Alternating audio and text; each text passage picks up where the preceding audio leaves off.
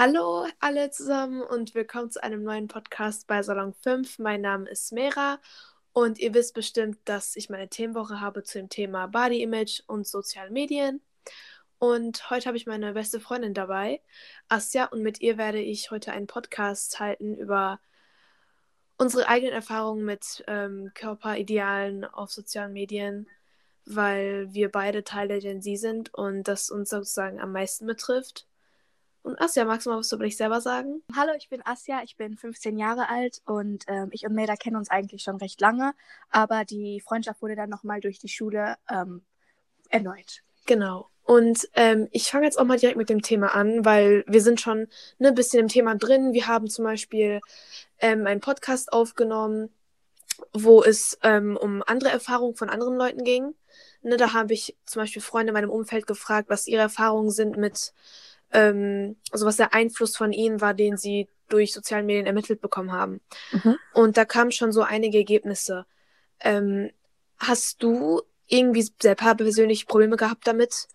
Also mit Body Image und ähm, Aussehen, ich glaube, jedes Teenager-Mädchen oder auch generell jedes Mädchen fängt an, so selbst Probleme zu machen, die eigentlich gar nicht existieren.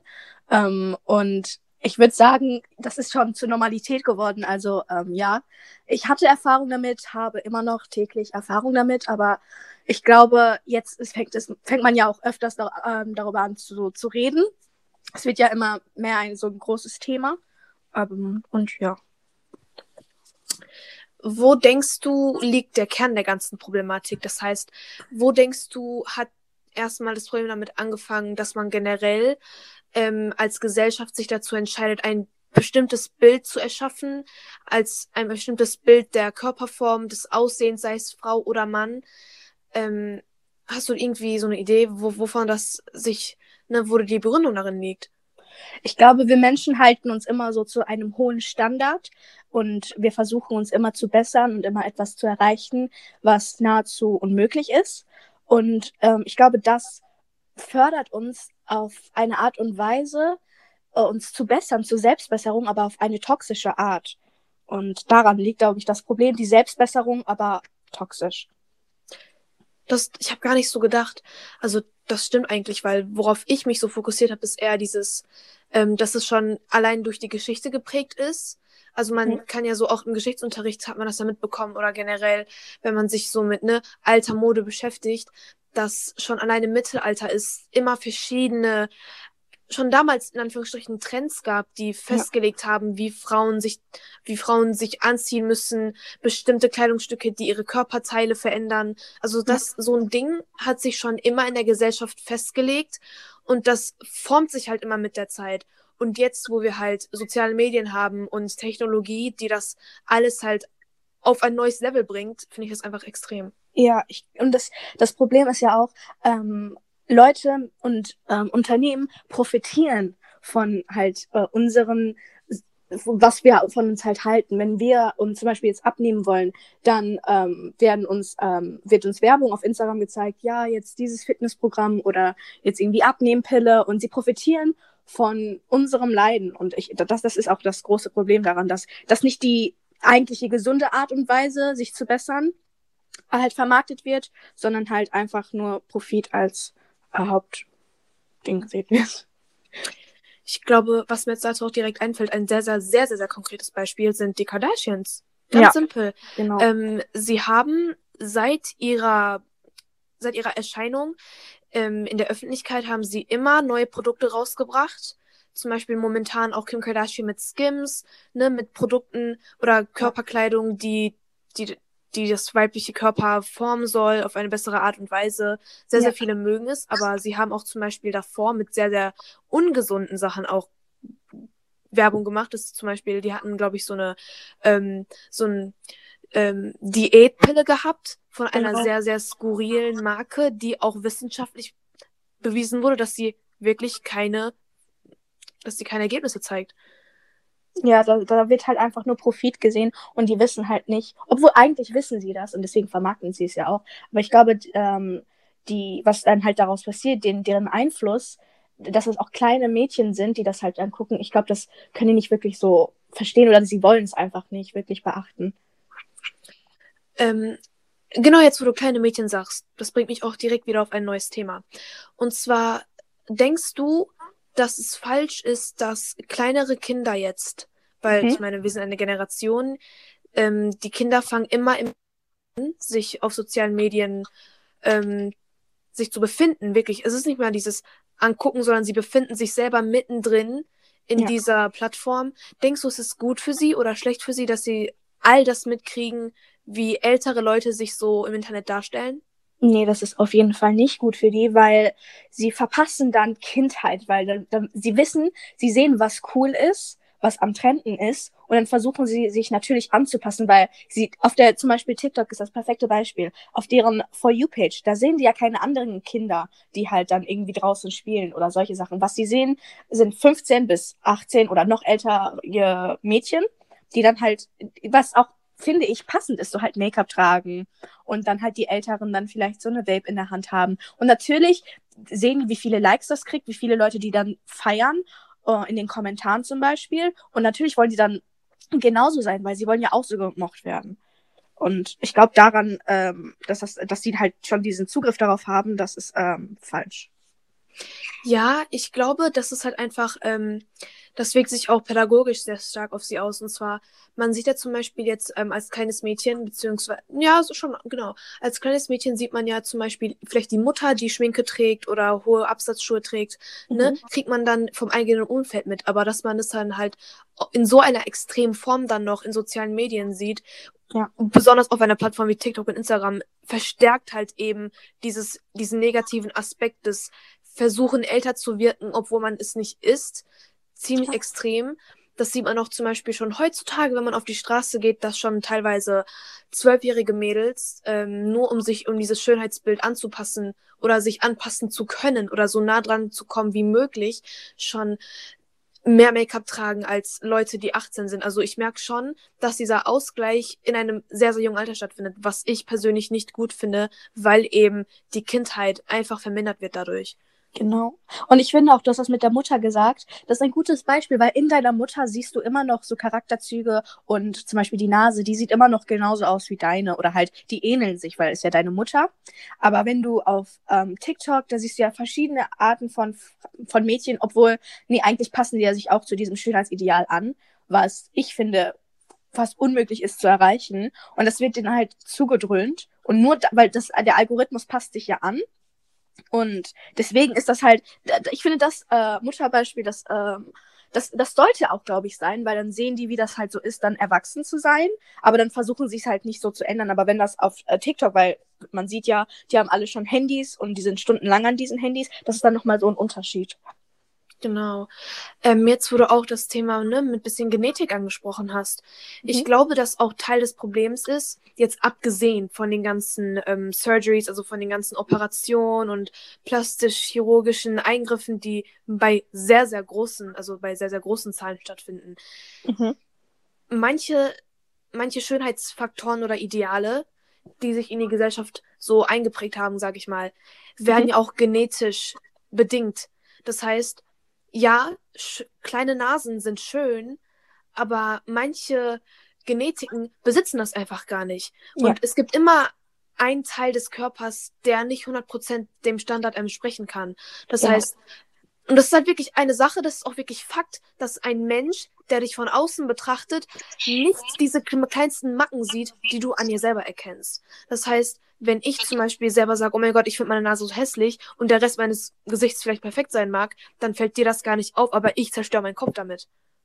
Ja, und ich finde auch durch dieses ähm, Schönheitsideal, zum Beispiel jetzt die kleine Nase, wie du gesagt hast, und so viele Leute in Massen ähm, dann sich das operieren lassen, dass das radiert schon die Herkunft und die Wurzeln. Und ich finde, das ist traurig, weil dann passen wir uns immer mehr an, immer mehr an und somit verlieren wir die, komplett, die komplette halt Connection, die Wurzeln. Und ich finde, das sollte man halt ausleben und halt stolz zeigen. Also du Aber, sagst, ja.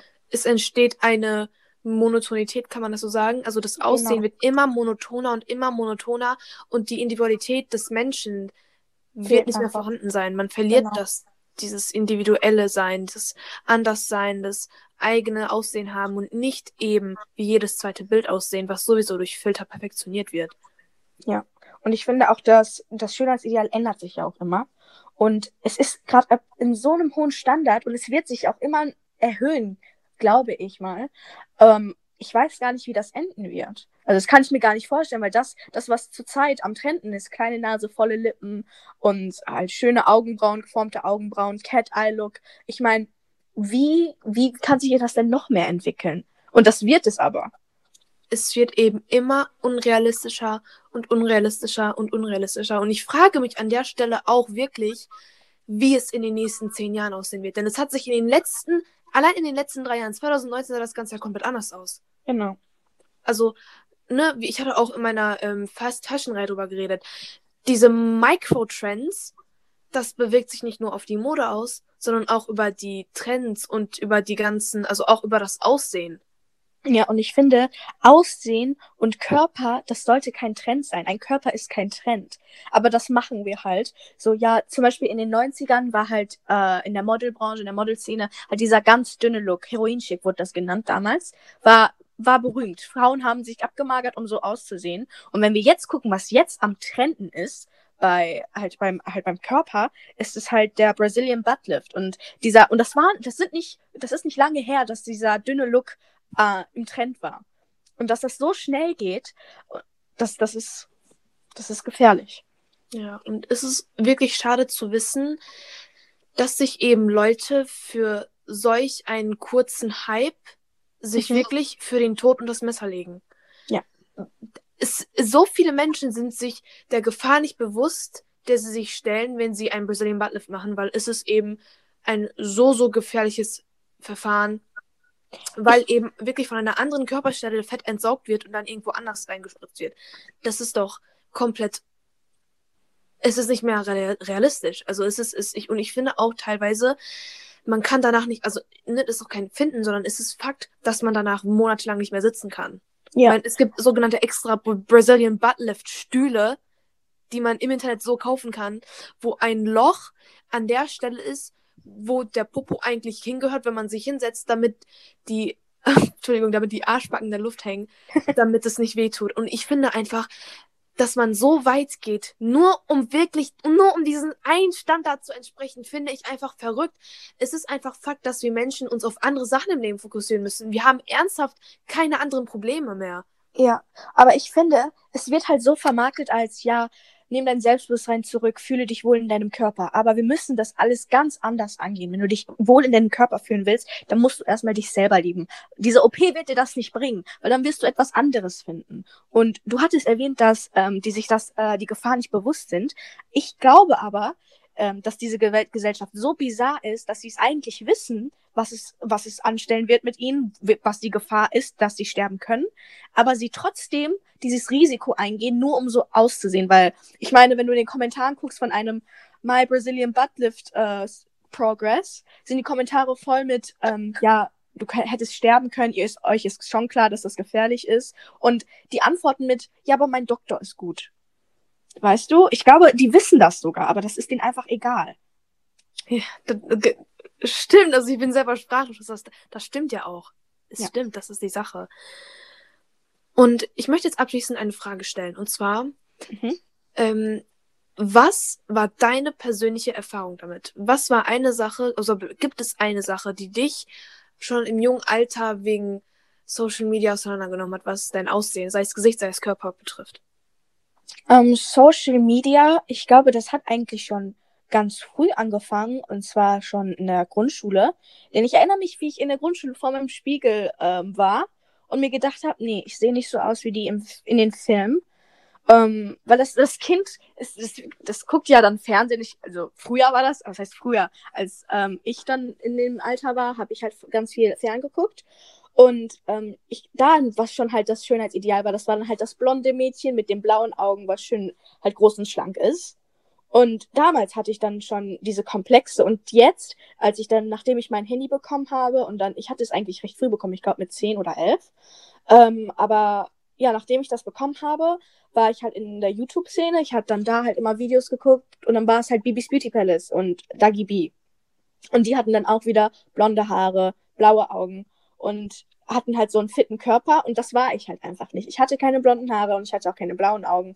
Ich hatte halt dicke Augenbrauen und ich habe sie immer noch und halt so dunkle Features halt. Und da hatte ich dann immer Komplexe mit und ich wollte mich dann immer so halt in die, so, ich wollte genauso aussehen wie die.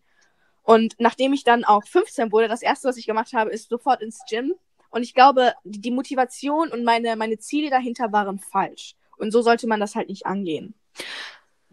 Wo ich jetzt auch sagen muss, guck jetzt mal, wie sich der Tisch gedreht hat. Und jetzt ist es halt genau andersrum der Trend. Es ist eben kein Trend mehr, blond, sein, blond zu sein und blaue Augen zu haben, sondern es ist halt ähm, jetzt so ein Ding geworden, dass man andere Features besitzen muss, sei es asiatisch oder schwarz oder Mittel, like Middle Eastern, alles Mögliche, aber noch weiß genug, um nicht in Anführungsstrichen ausländisch rüberzukommen, wenn du weißt, was ich meine. Also ja. dieses Slim Thick mit paar ausländischen Features, das heißt, ähm, sei es dunkle braune Haare oder so ein Latina-Look.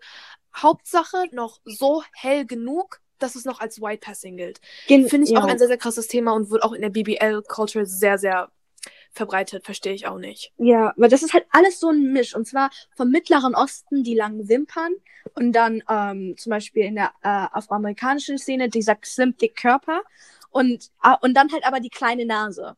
Weißt und du? Und das geht ist dann dieser alles, Misch. Das, das geht, geht alles auf einmal einfach nicht. Es geht einfach nicht. Ja.